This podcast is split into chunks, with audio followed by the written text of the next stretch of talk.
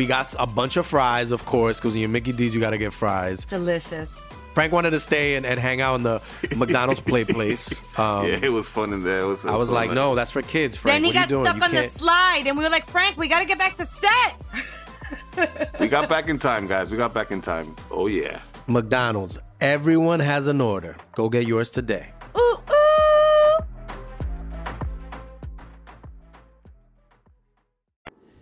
Bienvenidos a Leyendas Legendarias.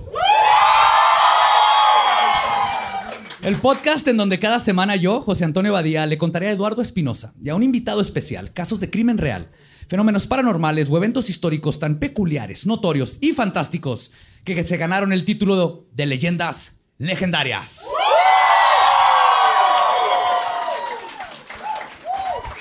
Estamos hoy grabando en vivo desde la Caja Popular, aquí en Querétaro. Casa llena, casa llena. Como siempre me acompaña Eduardo Espinosa. ¿Cómo estamos, Lolo? ¿Todo bien? Sí. Y hoy en la silla embrujada, un aplauso muy grande, por favor, para Bubu. Gracias, muchas gracias, muchachos. El emperador de la caja popular está con nosotros. Efectivamente, muchas gracias. Pues ahí les va. güey. Venga. En el libro del récord Guinness se puede encontrar el siguiente récord. Y cito. La asesina más prolífica del mundo occidental, quien practicaba el vampirismo en niñas y mujeres jóvenes. Se alega que mató a más de 600 vírgenes para beber su sangre y bañarse en ella, aparentemente para preservar su juventud. Un récord que también le dio a su poseedora el título de la Condesa Sangriente. No mames, Maribel Guardia, güey. Hoy les voy a platicar de Elizabeth Bathory. Y por ahí alguien lo sabía, alguien tiene ese libro de Guinness ahí. Ah, Está en el libro, ¿no? Re- recortó la ¿me lo firma?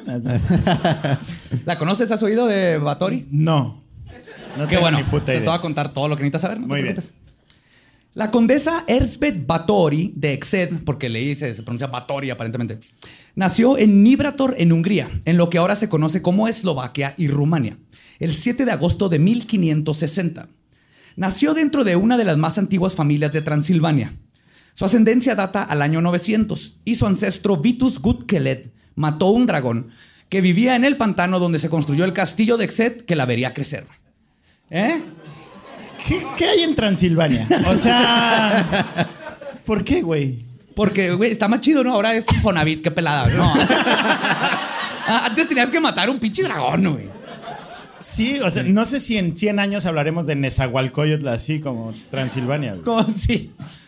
Pero está padre que llegue y te digan, ¿quieres el crédito o matas al dragón y te quedas con la casa?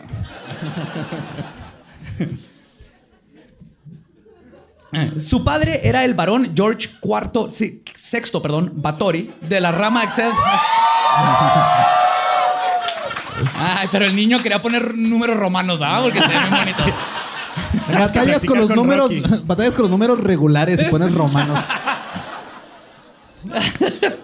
Sí, ya sé qué voy a hacer. Voy a leer un número, güey. ¿Por qué me hago esto, verdad? Fuck, ok. Entonces, su padre era el varón George VI, Bathory de la rama Exet de la familia. Su hermano era Andrew Bonaventura Bathory, que había sido voivoda, que es como gobernador, comandante de las fuerzas militares, voivoda, de Transilvania. Mientras que su madre era la baronesa Anna Bathory, hija de Stephen Bathory de Somlió, otro voivoda de Transilvania, que la, de la rama Somlió. A través de su madre, sí, lo que importa es el final, es que esta niña era una niña fresa bien, ¿ok? Pero es importante que sepamos eso. Muy importante para la historia. güey. Pero, pero ser, ser militar de Transilvania debe ser de lo más culero del universo, ¿no? Tienes que luchar con un chingo de monstruos. Y así. Dragones, hombres lobo, gente pobre. es el medievo, todo el mundo está jodido. Aparte, Elizabeth era sobrina del noble húngaro Stephen Bathory, el rey de Polonia, y del gran duque de Lituania el de- y de la mancomunidad polaco-lituana, el príncipe de Transilvania. Y su hermano mayor fue Stephen Bathory, quien se convirtió en el juez real de Hungría. En otras palabras, era niña bien y es importante, como les dije, que sepamos todo esto, que nació de una familia de 900 años, porque es lo que necesitamos saber para descifrar su verdadera historia Ahorita que conozcamos todo lo que hizo. No tenemos diagramas para el público. Y, y para mí de pasada. Muy atinado que vayamos a hablar de sangre y tengamos aquí nuestro querido este. La manchita atrás de mí, claro que sí. Pues gracias a su linaje, Báthory recibió una educación no común para los niños en el medievo. Sabía hablar y escribir perfectamente en húngaro, latín y alemán. Pero, al igual que muchos niños del medioevo, se rumora que quedó embarazada a sus 13 años de un plebeyo. Su hijo fue dado a una mujer que se lo llevó a Walaquia. Otros rumores dicen que el bebé fue asesinado y dado a comer a los perros. Hmm. No sé. Pues que depende. Si te dicen, mira, van a ser un niño, este, o, o- o se lo llevan a Ecatepec, o se lo llevan a que se lo coma el perro. Si no eran muy pro aborto, que digamos ahí, ¿no? O sea,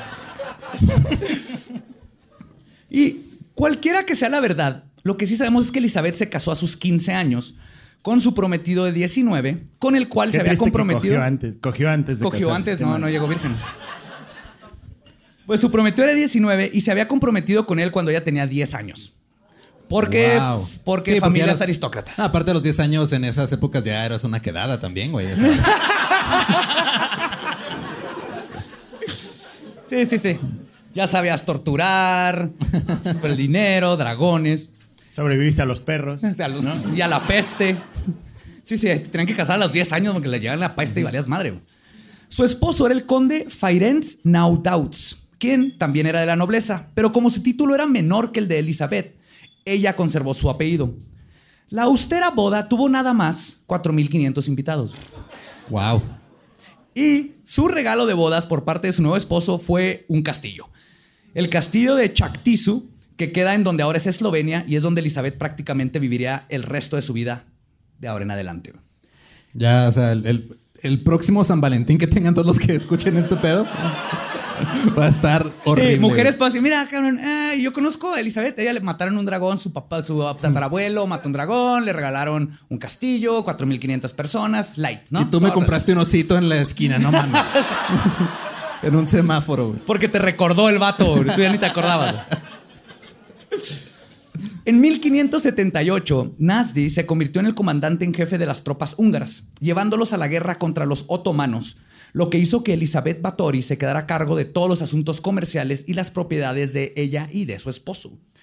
Este papel incluía la responsabilidad sobre casi todo el pueblo húngaro. El conde pasó mucho tiempo fuera de su casa luchando y ganando guerras y por eso fue apodado el Caballero Negro de Hungría. Pom, pom, está chido el nombre, pero... Ajá. Está Sí, padre, pues está sí. padre. está- está- tú, tú así de que, pues... O sea, he pues escuchado más nombres más chidos, pero sí está muy bonito, sí.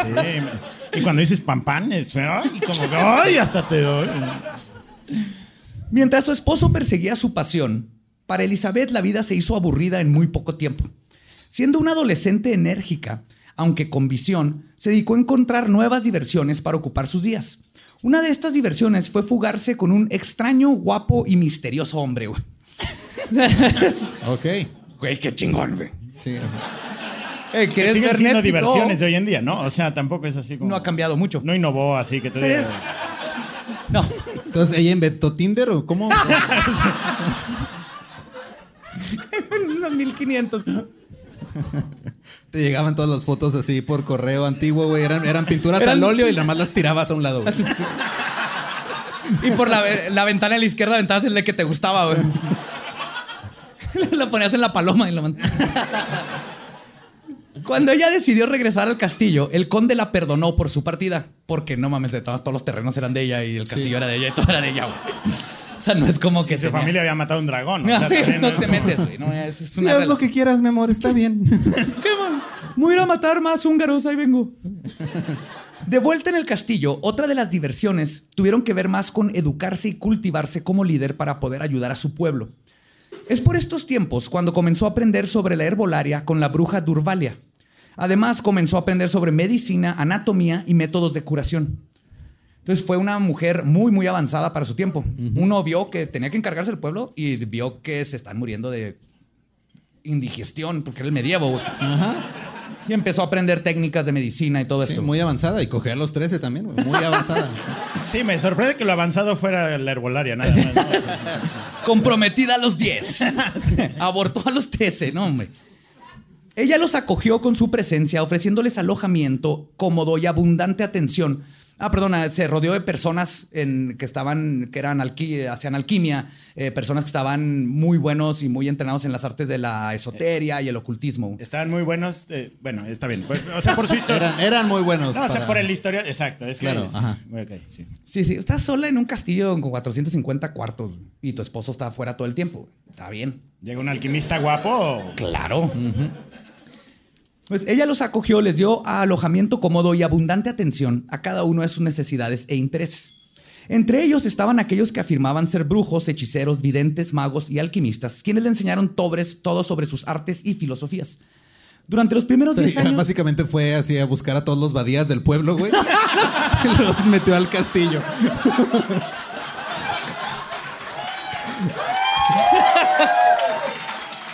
Y llegaron así de. Hola, reina. eh, ¿Saben qué? ¿Sabes qué es el papel aluminio? ¿No? Hay que inventarlo. Lo primero que tenemos que hacer es inventar el papel aluminio porque necesitamos para las cabezas. Los dragones pueden leer nuestras mentes. Durante los primeros 10 años de su matrimonio, Elizabeth no tuvo hijos porque ella y Ferenc compartieron muy poco tiempo juntos, mientras perseguía su carrera. Luego, alrededor de 1585, Elizabeth dio luz a una niña a la que llamó Ana, y en los siguientes nueve años a dos más, Úrsula y Caterina. Y en 1598 dio a luz a su primer y único hijo, Paul. Y a juzgar por las cartas que escribió a sus familiares, ella era buena esposa, una madre protectora y no soportaba tener que vivir con su suegra dominante. güey. O sea, una mujer normal, güey. Básicamente. Me encanta que en esta historia te, te describen todas sus atrocidades y todo eso y, y describió, Con lo me que caga realmente- mi pinche suegra. güey". Y sobrevivió 500 años. Eso, O sea, me que haya la- aquí dragones sobrevolando el castillo, pero la suegra, no mames, que hija de la chingada. La odio. Siempre me mueve mi cajón de calcetines a la vez. Y ni cocina tan chido, ¿no?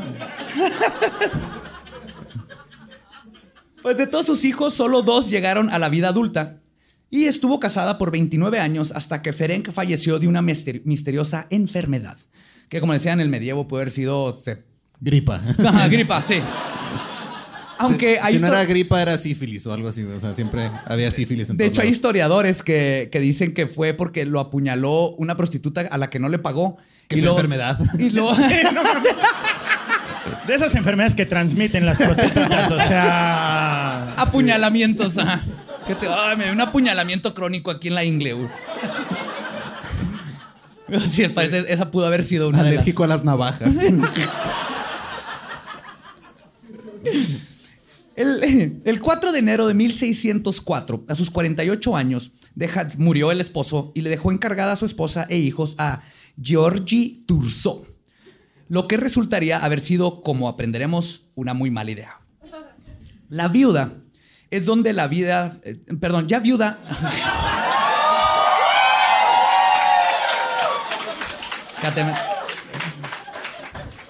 Un hombre muy avanzado para que- tu época, ¿eh? Eres tú.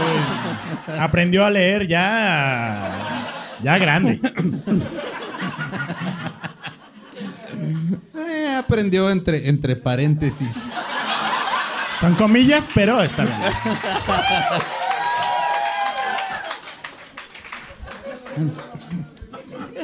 Ya viuda es donde la vida de Batory se convertiría en leyenda. Literalmente. Verán, al morir su esposo, ella se convirtió en la siguiente en línea para ser reina de Polonia, por todo lo que les dije de su familia anterior. Y aunque su título de reina no le permitiría gobernar, si alguien pudiera casarse con ella y luego a ella le pasara algo, pues esa persona, o sea, ese hombre, podría gobernar como rey. Y aquí comienza todo el embrollo que es la historia de esta mujer erudita. Lo primero que hizo es enviar a su odiada suegra lejos del castillo. Claro. Y eso también hay récord. Claro, es lo que haces. Sí. Suegra, no se quiere ir a vivir a Cuernavaca. ya están las maletas en el dragón, usted nomás súbase.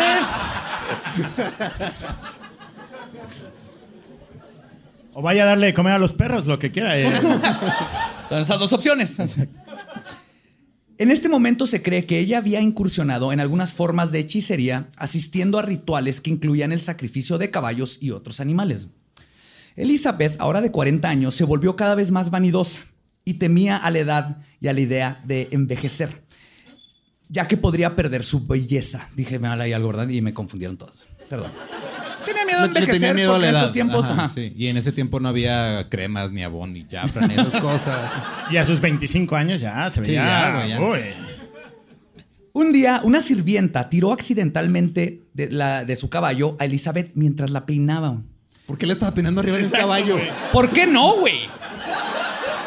Esa es la pregunta. ¿Por qué no? A menos que fuera un caballo disecado, no. no. O sea, corre el caballo, te mueve el pelo. ¡Ey, ven, peíname!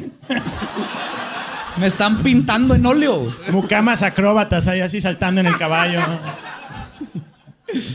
Pues, Elizabeth golpeó con, la- con su mano a la niña con tanta fuerza que le sacó sangre. La sangre de la chica cayó en la mano de Elizabeth e inmediatamente ella pensó que su piel adquirió la frescura de la joven doncella. Ella empezó a creer que había encontrado el secreto de la eterna juventud. Y es entonces cuando Elizabeth hizo que su mayordomo le quitara la ropa a la sirvienta y luego la cortaran y drenaran de su sangre en una enorme tina. Elizabeth se bañó en la sangre y comprobó que, como había pensado, la sangre de muchachas jóvenes tenían un poder rejuvenecedor. Wow. Sí. De hecho, no, o sea, hace poco leí que también ahorita en Silicon Valley, en esos lugares así con gente con un chingo de dinero, hacen algo similar, güey, como se hacen transfusiones de sangre de jóvenes. Y, ajá, y aún así te, te mueres de cáncer de páncreas, entonces no sirve de nada. Pues, los secuaces de Elizabeth continuaron proporcionándole nuevas chicas de entre 9 y 16 años para el ritual de drenado y sus baños de sangre.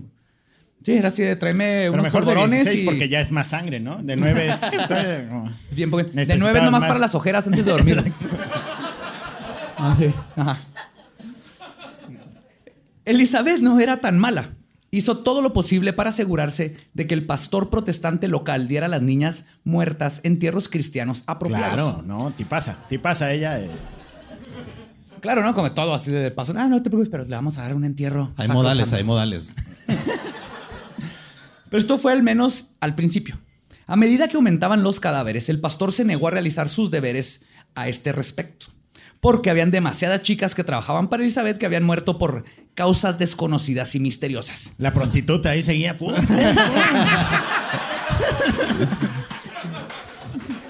Cobrándose las deudas. Y también deshaciéndose de la futura competencia, güey. Está muy buena esa niña, ¿no? Venga, no. Además de que el sacerdote la amenazó con acusarla ante las autoridades de que algo extraño estaba sucediendo en su castillo. Así que Elizabeth continuó enterrando los cuerpos, ahora en secreto, a los alrededores de su propiedad, en los campos cercanos, silos de trigo o aventándolos al río que corre detrás del castillo o en el mismo huerto. Composta, go green, ¿no? Digo, orgánico o completamente orgánico. 100% orgánico. Una joven de 12 años llamada Pola logró escapar del castillo y buscó ayuda a una villa cercana. Pero Dorca y Elena, ayudantes de Patori, se enteraron de dónde estaban por los alguaciles. Y tomándola por sorpresa en el ayuntamiento, se la llevaron de vuelta al castillo de Catrich por la fuerza, escondida en un carro de harina. Vestida solo en una larga túnica blanca, la condesa Erzbeth La condesa Elizabeth le dio la bienvenida de vuelta al hogar con amabilidad. Y la otra se bajó toda llena de harina, así. de, Toda llena de... ¿Qué me ve, Batori? ¿Qué me ve? ¡Chingón!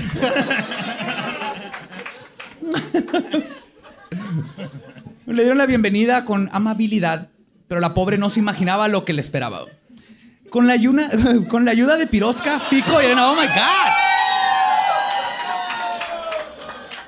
Llevo récord, ¿eh? No me veo tan mal, no me veo tan mal en las pasadas. Yo, güey, todavía sigo pensando en la harina así. ¡Ay, dragones! ¿Dónde están los pinches dragones? Toda eufórica. ¡Ah! Pues con la ayuda de Pirosca, Fisco y Elena arrancaron las ropas de la doncella. La metieron en una especie de jaula. Esta particular jaula estaba construida con como una esfera, demasiado estrecha para sentarte y demasiado baja para estar de pie. Qué incómodo. Sí. Ajá. Por su cara interior O tenía sea, nada más puedes estar como en sentadilla. o- Ajá, como entre. pues, o te tenías que sentar, pero ahorita vas a ver porque estaba forrado por dentro con cuchillas del tamaño de un dedo pulgar. Era una esfera llena de. de Como una cuchillos. placenta de la muerte, digamos. Ajá, exactamente, una placenta de la muerte. O un prop de Iron Maiden, ¿no? ¿eh? Y una vez que la muchacha estuvo en el interior, aparte levantaban bruscamente la jaula con la ayuda de una polea. Luego Pola intentó evitar este Pola em- eh, intentó evitar sentarse en las cuchillas, pero Fisco manipulaba las cuerdas de tal modo que la jaula se balanceara de un lado a otro como piñata mortal. Exacto, güey. Mientras que desde abajo Pirosca la punzaba con un largo pincho para que la joven se retorciera y se hiciera más heridas con las navajas. Mientras que Batori se acostaba abajo de la esfera en una tina para ser bañada con la sangre de su sirvienta. güey. Y se aventaban todos abajo de la piñata, ¿no? ¡Ah! ¡Yo quiero el Dubalín! Esa es una peñata mero. güey. Sí, no mames. ¿Van a hacer posada ustedes?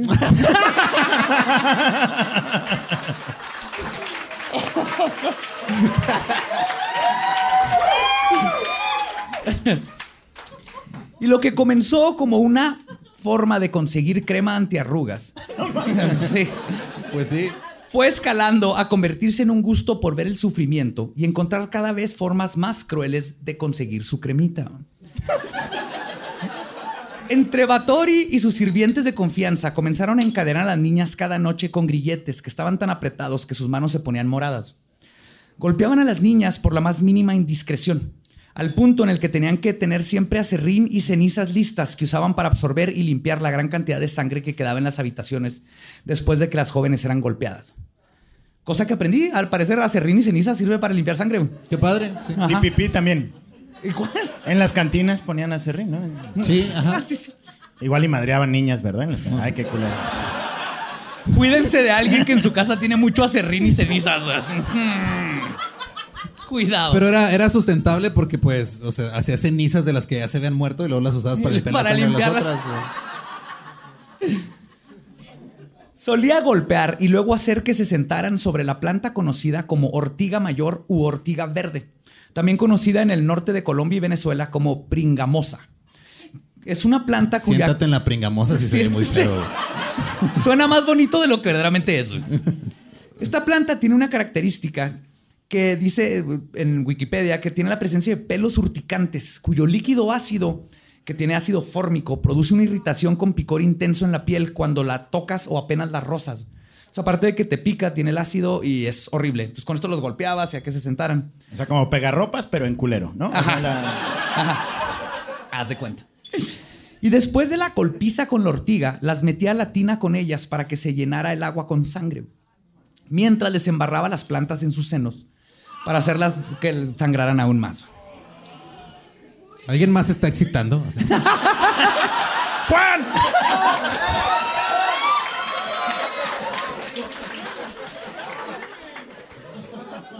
Sombras de Grey no tienen ni no sabía ni qué estaba haciendo. No, güey, no.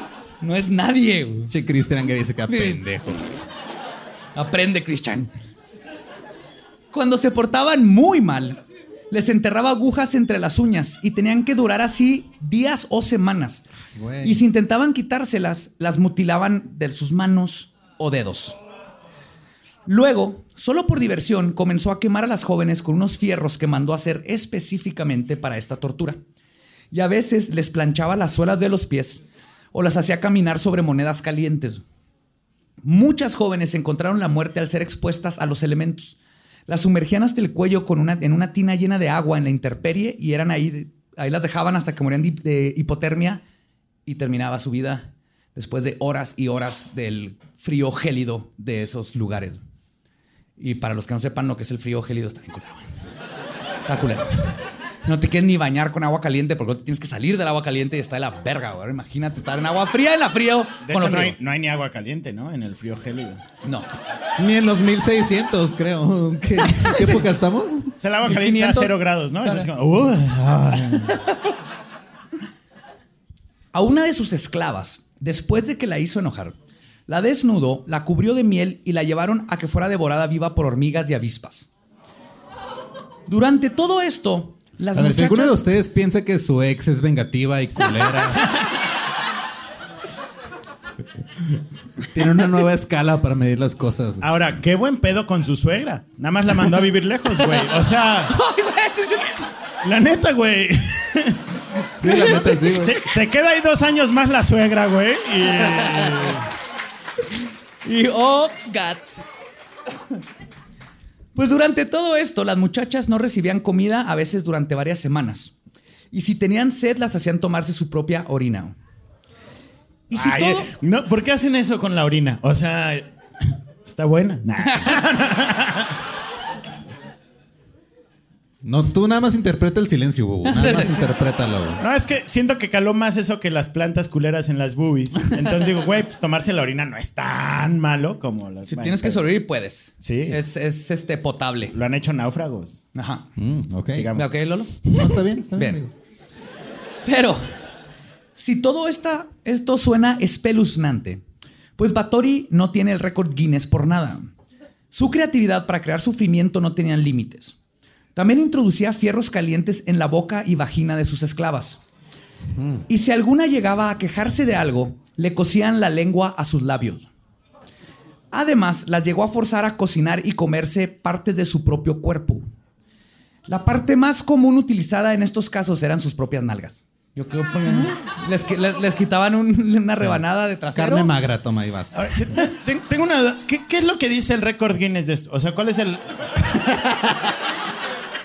No, es que me preocupa mucho que sea un récord. O sea, Y porque que la gente que- esté buscando siempre superar los Es récords. que a mí me preocupa sea, el que lo quiere superar. Que ¿no? esté en un libro de récords Guinness, güey. Porque como- el récord Guinness pone todo porque necesita dinero. güey. Ya veo. Sí, sí, el récord Guinness tiene sus increíble. propios problemas. y luego, de plano, Bathory se convirtió en algo más vampírico. Después de desarrollar un gusto no solo por bañarse en la sangre, sino por tomársela, comenzó a morder a las jóvenes, arrancándole las orejas, nariz o pezones con sus propios dientes. A veces, forzando a que las niñas se hicieran lo mismo entre ellas. Y en algunas ocasiones introdujo las partes mutiladas en las vaginas de las niñas. También un testigo dijo que la condesa solía dormir con cuatro o cinco cadáveres debajo de su cama, a las cuales las trataba como muñecas y les ofrecía comida y les cambiaba la ropa. Sea, las trataba mucho mejor ya que estaban ahí. ¿no? no mames. No, esa no me la toques, esa no me la toques. esa. Su maquillaje, su papita. Ajá. Mira, se hace pipí.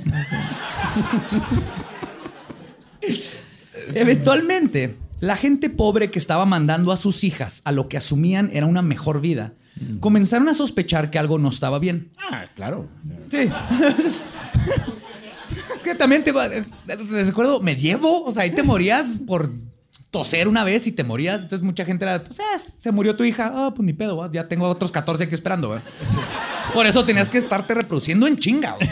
De hecho, por eso, la gente luego se burla de como la expectativa de vida. Y era, eh, como se morían muchos muy chiquitos, por eso la expectativa de vida era como poca, pero era porque lo promedias. Porque ya si pasabas de los 15, vivías como 90 años, güey. Estaba bien cabrón ese pedo. El chiste era sobrevivir hasta Era- los 15. ajá, el chiste era sobrevivir a la A Batory, gripa, a la trabajar. tos. De hecho, por eso hicieron lo de, lo de hasta que la muerte los separe. La muerte Sí, se llegaba a los los 15, veinte. chingón, ya. Ajá, o sea, sí. no tenías que aguantar tanto. No pensaron que íbamos a sobrevivir después. Pues los Sí, de rumores. hecho, ya debería, el, el matrimonio ya debería rediseñarse, ya no debería ser hasta que la muerte nos separe, debería ser algo más realista, como Sí. hasta que nuestros hijos se vayan a la universidad, güey, o Ándale. algo así. Hasta que se mude una vecina buena. No sé, o sea.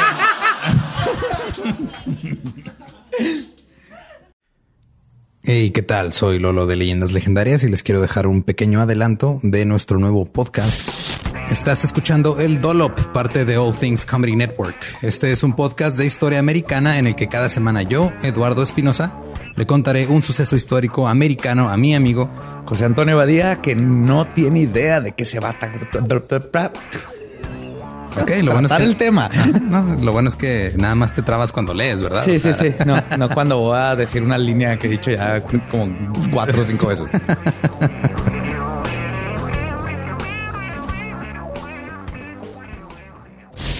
De joven comenzó a trabajar en barcos y en 1816 fue capturado por el pirata Jean Lafitte en la costa sur de Texas.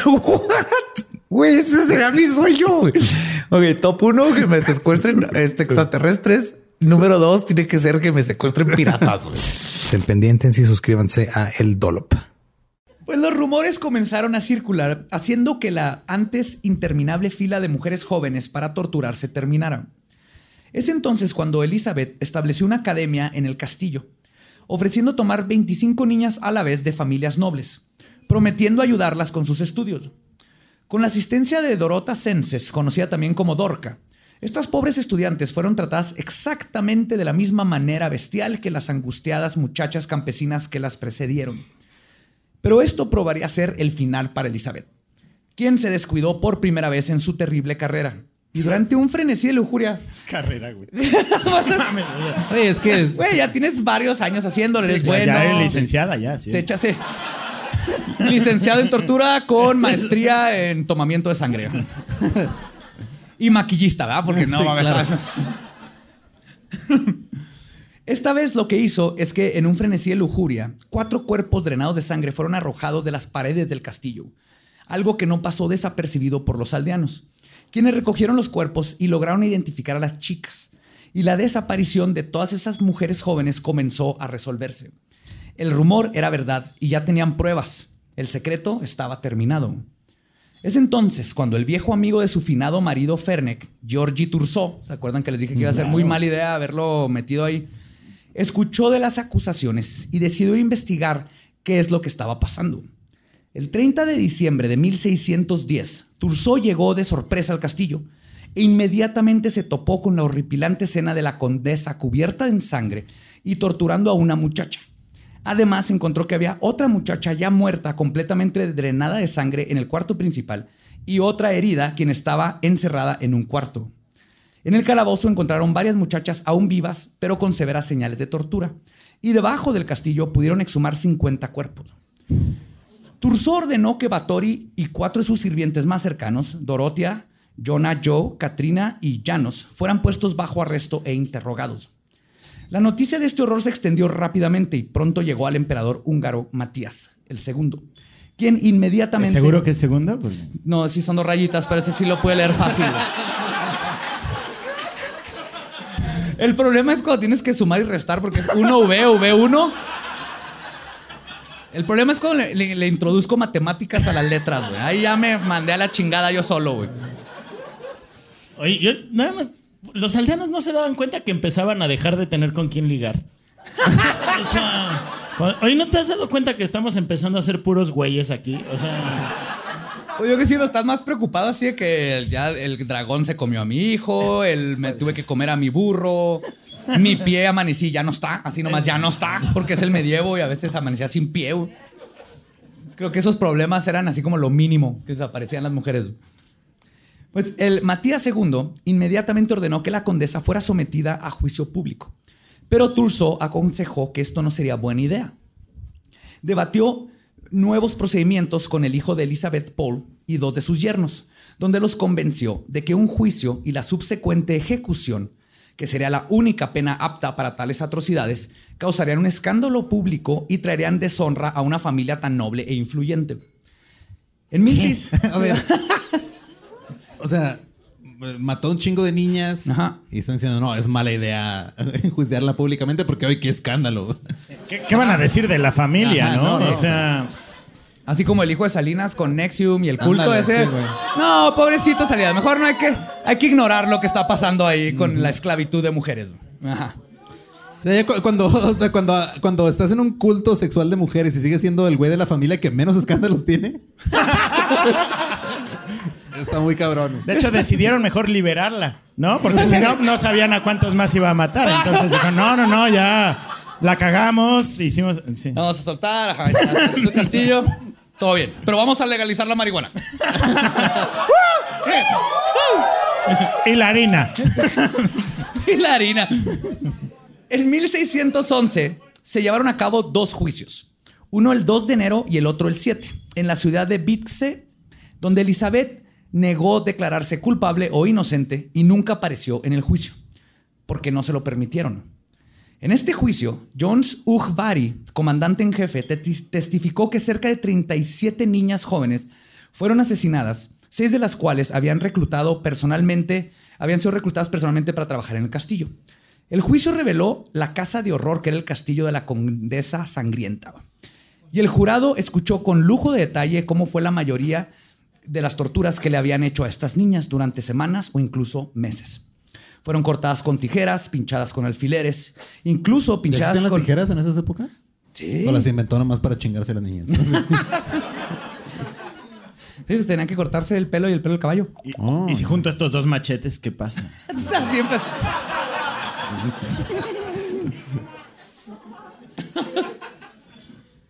Pincharlas con hierros ardientes en- con puntas cortas en una jaula colgada del techo para proporcionar a Batori con una lluvia de sangre. La vieja enfermera de Elizabeth declaró que unas 40 niñas habían sido torturadas y asesinadas. La cuenta final de la condesa Elizabeth reveló que mató a por lo menos 612 mujeres. Pero la cuenta podría sí, estar... pero el pedo es en Juárez, ¿no? O sea,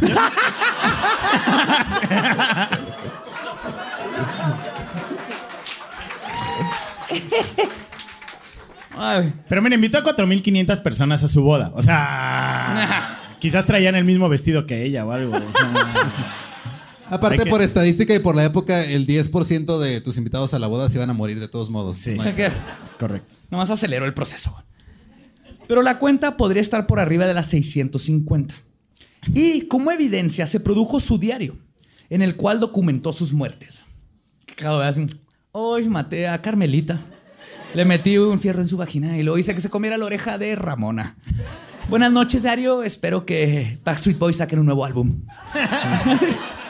Y luego estaba escrito en sangre, obviamente. Ah, ¿no? claro, sí. De las personas involucradas en estos asesinatos, todos, menos la condesa Batori y las dos brujas que trabajaban con ella, fueron decapitados y cremados. A las cómplices les arrancaron los dedos y fueron quemadas vivas. El tribunal nunca condenó. No, mames, o sea, pues estuvo peor lo que hicieron ellos también. Sí, la gente Entonces, que, ay, "Oh". pobrecitos, no mames. El tribunal nunca condenó a la condesa Elizabeth por ningún delito. Sin embargo, fue puesta bajo arresto domiciliario. Ay, sí. Espérense. No vas a poder salir de tu castillo. Es- Puedes seguir contratando mujeres, pero ya no sales. O sea. Dejen tú, es, es arresto domiciliario estilo medievo black metal. Ok. La llevaron a su cuarto y cámara de tortura y unos albañiles taparon las ventanas y todas las puertas de la condesa emparedándola dentro de su cuarto, dejando solo un espacio para pasarle comida y ahí es donde pasaría el resto de su vida. güey. Entonces, eso es arresto domiciliario, no chingaderas. güey. El 31 de julio de 1614, a sus 54 años, Batori dictó su última voluntad y testamento a dos sacerdotes de la Catedral del Obispado de Estergom. Deseaba que lo que quedaba de las propiedades de su familia se dividieran equitativamente entre sus hijos. 10 cadáveres para ti. 10 cadáveres para ti. Mi piñata metalera para mi hija, sé que la va a disfrutar. Mi bola disco sangrienta va para. Para Georgie, bonitos raves, él siempre tira raves muy padres. En la noche del 21 de agosto de 1614, Batori se quejó con el guardia de que tenía las manos frías. Por lo que él respondió, y cito, no es nada, señora. no es nada, señora, solo acuéstese. Elizabeth se fue a dormir y a la mañana siguiente, cuando no contestaba las palabras del guardia, este se asomó por la pequeña ranura y se percató que la condesa había fallecido.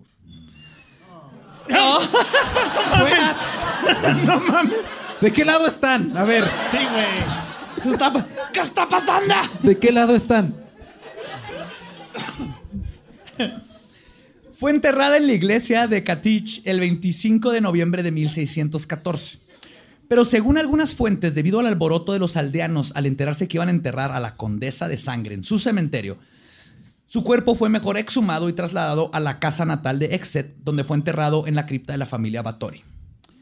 Y es así como la condesa sangrienta se convirtió en la inspiración para animes y videojuegos como La Reina de los Vampiros.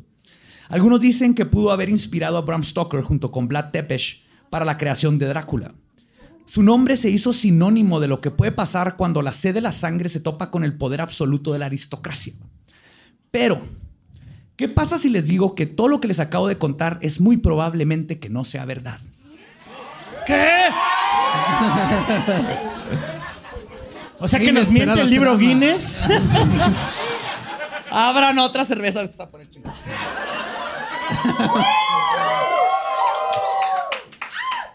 Y que Earthbed Batori es una víctima más de la enfermedad que se conoce como misoginia aguda. Mejor conocida como ser una mujer empoderada e inteligente en un puesto de poder que no está acompañada por un hombre.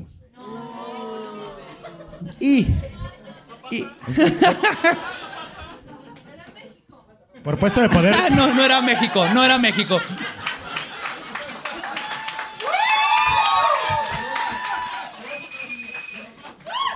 Pero quiero dejar en claro, Elizabeth no era una santa. Los abusos y correcciones a sirvientes eran comunes en estos tiempos. Y como líder y reina de tantos territorios, Batory tenía a veces que comportarse de forma estricta y despiadada contra quienes querían quitarle su poder. Eso tenía que ser Igual- culera para. Igual que cualquier monarca de esos tiempos.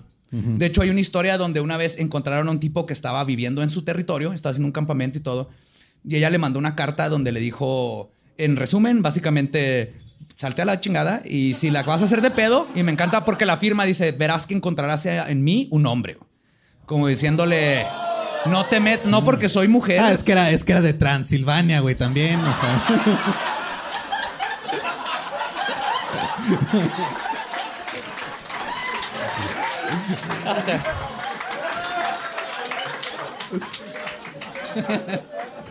Ay, güey.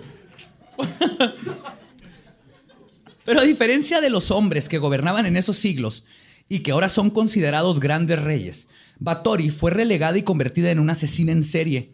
Su lado apasionado, humanista y progresista fue corrompido por los hombres que querían ver su poder caído y que fuera olvidada por la historia. Y prueba de esto viene de parte de las investigaciones de la doctora Irma, hijo de pinche nombre, Sadeksky Cardos y Laszlo Nagy, autores e historiadores. Irma, dejémoslo en Irma, güey. O sea, eran dos personas o Irma era y una. Laszlo. Isla y Laszlo. Son dos.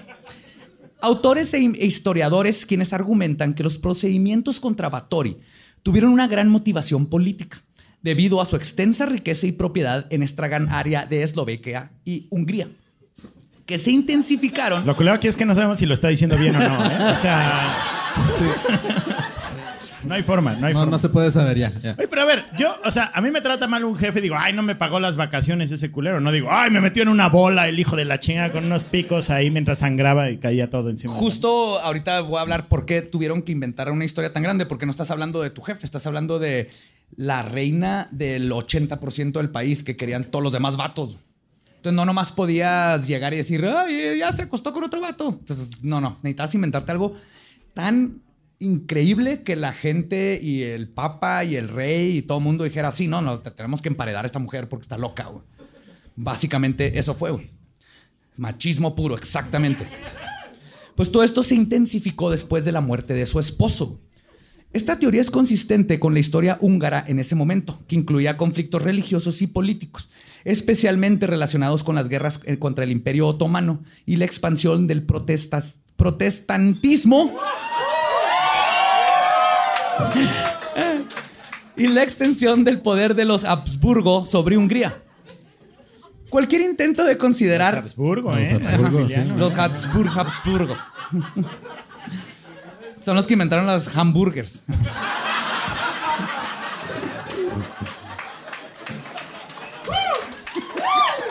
Y tampoco sabes si estoy incorrecto en eso, güey. Es lo mejor de todo. Cualquier intento de considerar inocente a Batory requiere considerar el testimonio de unos 300 testigos que declararon estar motivados por el pánico moral. El diccionario de sociología define el pánico moral como el proceso de despertar la preocupación social sobre un tema, generalmente el trabajo de empresarios morales y los medios de comunicación de masas. Stanley Cohen afirma que el pánico moral ocurre cuando una condición, episodio, persona o grupo de personas emerge para definirse como una amenaza a los valores e intereses sociales. O Y luego cancelan shows de stand-up. O el pánico satánico. Lo que interesa aquí es que todas las pruebas físicas recopiladas por los investigadores, incluidos numerosos cuerpos y niñas muertas y moribundas, se encontraron solo cuando Turso y sus hombres entraron al castillo. Además, Turso, que actuó como fiscal en el caso de Batory, o sea, era fiscal y el testigo número uno, dijo que atrapó a la condesa en, flagra- en flagrante. Infraganti. Sí. Esto lo escribes tú, ¿verdad? Sí, güey. No, no, no agregues insulto a la herida, güey, por favor. La agarró en la movida, ya, así lo dejamos. Dice que la encontró cu- cuando visitó el castillo después de la orden del emperador Matías para investigarla. Y esto fue base para construir el caso contra Batori. El problema es que cuando llegaron las denuncias, Tursó mandó la orden y Elizabeth fue encarcelada, haciendo imposible dicha flagrancia. Ah. Ella ya estaba arrestada ya cuando llegó Frugo, y cuando llegó llegó este güey y dijo, yo la encontré ahí, pero y, ya y con estaba- tres niñas y estaba la que se estaba muriendo y todo esto, pero en los mismos documentos dices, ah, cabrón, no, eso no puede haber pasado porque ella ya estaba en la cárcel. Y toda la historia de la muchacha torturada, moribunda, muerta y los fierros y todo lo que vio Tursó, falso. Y como en todas estas cosas, lo que nos tenemos que preguntar es qui bono. ¿Quién se beneficia? Es lo, que, es El lo que yo, cuibono. yo dije, Ajá. oye, Sí, desde el cuibono. principio Cuibono. dije, Cuibono. ¿qué pedo? Cuibono. Cuibono, sí. Pero qui bono. Yo dije, Cuibono es el, es el hermano no famoso de César Bono. Sí, ¿o? sí. El cuicuiri, ¿sí? Vini, vidi, cuibono, dije yo. ¿Quién se beneficia de que Batori sea una asesina serial ganadora del récord Guinness? Y la respuesta es El libro Ah. Record Guinness. Sí, Güey. Por ahí, alguien, por ahí alguien la conocía porque compró el libro, güey. O sea. Pero la respuesta es absolutamente todos los que estaban en el poder. En las últimas dos décadas, varios historiadores, especialmente Laszlo, sacaron a la luz pruebas para defender el nombre de Elizabeth, alegando que las acusaciones hechas contra ella eran parte de un astuto plan de nada más y nada menos que Thurzó, para encarcelar a quien veía como una molestia rival política. En primer lugar, Thurzó tomó medidas para encarcelar a Báthory tan pronto como que se convirtió en palatino de Hungría, lo que llevó a algunos estudiosos a sugerir que este movimiento fue planificado previamente. Thurzó había ayudado al rey Matías en sus esfuerzos por extender su control sobre los poderosos nobles húngaros y la familia Báthory ciertamente cayó en su categoría. También se ha dicho que hay evidencia de que Thurzó se quedó con la riqueza y propiedades de Báthory que repartió entre todos los nobles y conspiradores. Otro factor que apunta que Báthory fue víctima de una conspiración es que el rey Matías y la familia imperial le debían cantidades sustanciales de dinero a la condesa, que tuvieron problemas para pagar debido a la falta de flujo de efectivo en sus arcas. Y haciendo lo mismo que hizo la Iglesia Católica con los caballeros templarios, la mejor forma de deshacerte de tus deudas es matando al banco al que le debes. ¿Sí? Si alguien puede matar a Coppel, Sí. la- la- adelante, güey. Excepto si eres prostituta de la época, ¿no? Vancomer, prepárate, voy por ti. Electra y señor Salinas Pliego, ¿cómo está? ¡Adiós, deudo! Sí. ¡Hola, PlayStation 5! Ahí en Coppel con Ernesto La Guardia. ¡Ay! Yo te vi en los anuncios, puto. ¡Arriba, Batory! Además, siendo viuda a cargo de una gran propiedad, Batory era susceptible a los rumores de que estaba involucrada con brujería. Y hacer chivo expiatorio a las viudas y acusarlas de ser responsables de muertes naturales, de que las vacas no dieran leche, de la plaga o que de no lloviera, era común en Europa Central durante esa era. güey. Les echaban la culpa de todo. Y la cosa es que sí era bruja. O por lo menos conocía las técnicas de herbolaria, la medicina que le impartieron sus guías y lo usaba para ayudar a su gente. Se descubrió que varios de los instrumentos que se presentaron en el juicio como artefactos de tortura, porque ahí los tienen todavía en los museos, eran en realidad instrumentos primitivos de medicina medieval usados para cauterizar o curarlo. Entonces ves los de Batori que con esto torturaba y lo ves este, los instrumentos de doctores del medievo y es, es lo mismo. Es como un fierrito con un círculo. Lo calentaban y con eso te tapaban la herida. Te la cauterizaban. O sea, ella quería poner su farmacia de similares y se la básicamente. Pero para una turba enardecida en pleno pánico satánico, una bruja es una bruja. Ahora, para entender qué es más probable, que Batori fuese una vampira o una víctima, hay que comprender la magnitud del poder que tenía. Los Batoris eran como los Kennedys húngaros y lo habían sido por siglos. Para cuando Pero ellos sí sobrevivieron más, ¿no? O sea, ellos- Sí, ahí ahí nadie les dio un balazo en el carro y, ni- y ni a- y nadie mató a Monroe. a Monroe. Ok. Para cuando todo esto sucedió, la prima de Elizabeth Gabor estaba buscando el trono. De hecho, literalmente estaba comenzando una guerra para tratar de tumbar a su prima. Elizabeth embudió, eh, embudió. ¿Cómo chingados? A ver. No, yo creo que estamos frente a la creación de un nuevo verbo. O sea, Yo embudio, tú embudias. Sí. Embudiar es cuando se, se muere tu esposo y luego lo haces un embutido. Sí. Lo haces el embutido y lo pones ahí arriba de, de la cocina, como embutido. Sí. O en este caso está saliendo mucha sangre, pones un embudo y lo embudías. Lo embudías. Eh, Eres un alquimista del lenguaje. Gracias. gracias. un adelantado, un adelantado a su época. Pues durante todo esto, Elizabeth enviudó con más dinero que Dios. El rey Matías II no tenía familia relacionada con los Báthory, lo que complicaba su relación con los mismos políticamente. Y básicamente no tenía poder sobre ellos. Y es entonces cuando Turso vio la oportunidad de derribar a Elizabeth y ganarse el favor de la monarquía. Y Turso era un hombre inteligente, conocido, que había hecho toda una carrera apuñalando a personas por la espalda, literal y figurativamente. Por lo que un complot no sería una gran sorpresa. Y hay evidencia en correspondencia con su esposa, que es muy gracioso porque a la esposa de Turso se le olvidaba escribir en código o le daba hueva, güey. Así como, y Buri, ah, vete a la verga. Mira, tráeme unos huevos y todo eso y cómo va el plan de matar a Batori, güey. Estaba la esposa escribe ahí cómo Turso estaba planeando su complot contra Elizabeth más de un año antes de que se descubriera todo lo que les acabo de platicar. Había estado en contacto con los líderes de la iglesia local, con los que se puso de acuerdo para que comenzaran a contar historias y soltar rumores, a la población en contra de los Batoris, poco a poco creando una narrativa negativa. Y esto explica por qué se registra que hubieron 300 testigos que vieron las atrocidades de Batori, pero no hay ninguna prueba física. No están los huesos, no está nada. Y sobre las confesiones de sus propios sirvientes, pues este interrogatorio se llevó a cabo mientras les arrancaban las uñas, les quemaban los pies, lo que anula cualquier testimonio que dieron, ya que la tortura, como se ha comprobado, no hace que la gente diga la verdad, sino No, dice, lo que, quiere decir. ajá, dice lo que quieren escuchar para que ya te dejen en paz. Sí, de hecho, todo esto es así como. Creo que la historia ficticia que formaron de Batori es con lo que se masturbaba la Inquisición, güey. Es así el. uh, eran todas estas historias de no puede haber nadie peor en el mundo. Y la única forma de deshacerte de un poder tan arraigado como Elizabeth era atraparla cometiendo un acto horrible con las manos en la masa. Lo que Turso dijo que hizo, aunque le llevó 24 horas presentar dicha evidencia. Luego, nunca tuvieron un juicio, a pesar de que el rey lo exigió por tres años. Elizabeth nunca llegó a hablar en su defensa y sus registros familiares fueron destruidos en su mayoría. Whoops. Ay, perdón. Ay, es que Es que se se nos quemó. Tú sabes, es el medievo, Es- hay fuego y papel. Por lo tanto, incluso si ella cometió dichos actos, lo cual es posible, aunque en ninguna de estas cosas podría estar a la escala de sus acusaciones. Pero tenemos que O sea, a lo preguntarnos. mejor un día sí mató a una niña sin querer, pero no fueron 600. O sea, digo, Sí, ¿quién, digo, ¿quién aquí no ha matado a una niña sin querer también? O sea, oye.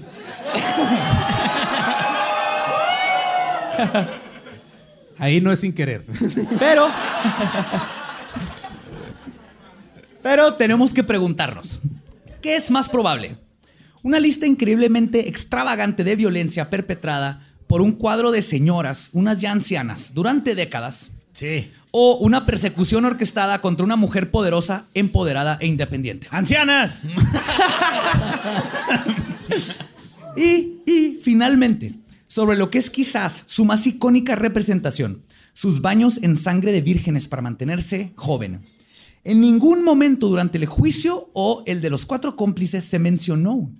La práctica del baño de sangre no apareció hasta 1729, en una publicación titulada Trágica Historia, escrita por un sacerdote jesuita llamado Turoxi Laszlo, y es totalmente ficticio. Además de que es prácticamente imposible llenar una tina con sangre sin que de 5 a 8 minutos esté completamente coagulada. Lo investigué. Entonces, ya Sale- le sale ya la, cos- tina. la costrita latina, Sí, ¿no? ya, Digamos. ajá, es- Y más que nada. ya no te estás bañando, nomás estás así, nada más como, como en gelatina, güey. Y otra cosa que investigué, obviamente, considerando que una persona tiene un promedio de 4.5 a 5 litros de sangre en su cuerpo y que una tina tamaño estándar tiene un promedio de capacidad de 302 litros, Batori hubiera necesitado drenar 67.11 muchachas en una noche para tomarse un solo baño de Avon Ponds. Bueno, pero igual lo diluía tantito, ¿no? Leche de cabra o algo, no sé. Y esta es la historia de Elizabeth Bathory, otra de estas grandes mujeres que pasaron a convertirse en villanas por la historia, que se convirtió en un ícono del vampirismo. Y perdón que ya te quitó todo ese ícono, pero creo que es más importante empezar a reconocer a todas estas mujeres que eran pioneras Claro. en sus tiempos, que eran líderes, y que la historia y que la historia se ha dedicado a mancharlas y a convertirlas en brujas, porque hashtag somos brujas todos, de ahí viene todo. Y ese fue el caso de la condesa sangrienta. ¿Qué te pareció? Muy cabrón. Muy cabrón, muy cabrón. Me deja, me deja pensando muy cabrón. En- en O sea, sí. el, el güey del récord Guinness que tiene las cuatro bolas de billar, ese sí. Ese sí lo hizo.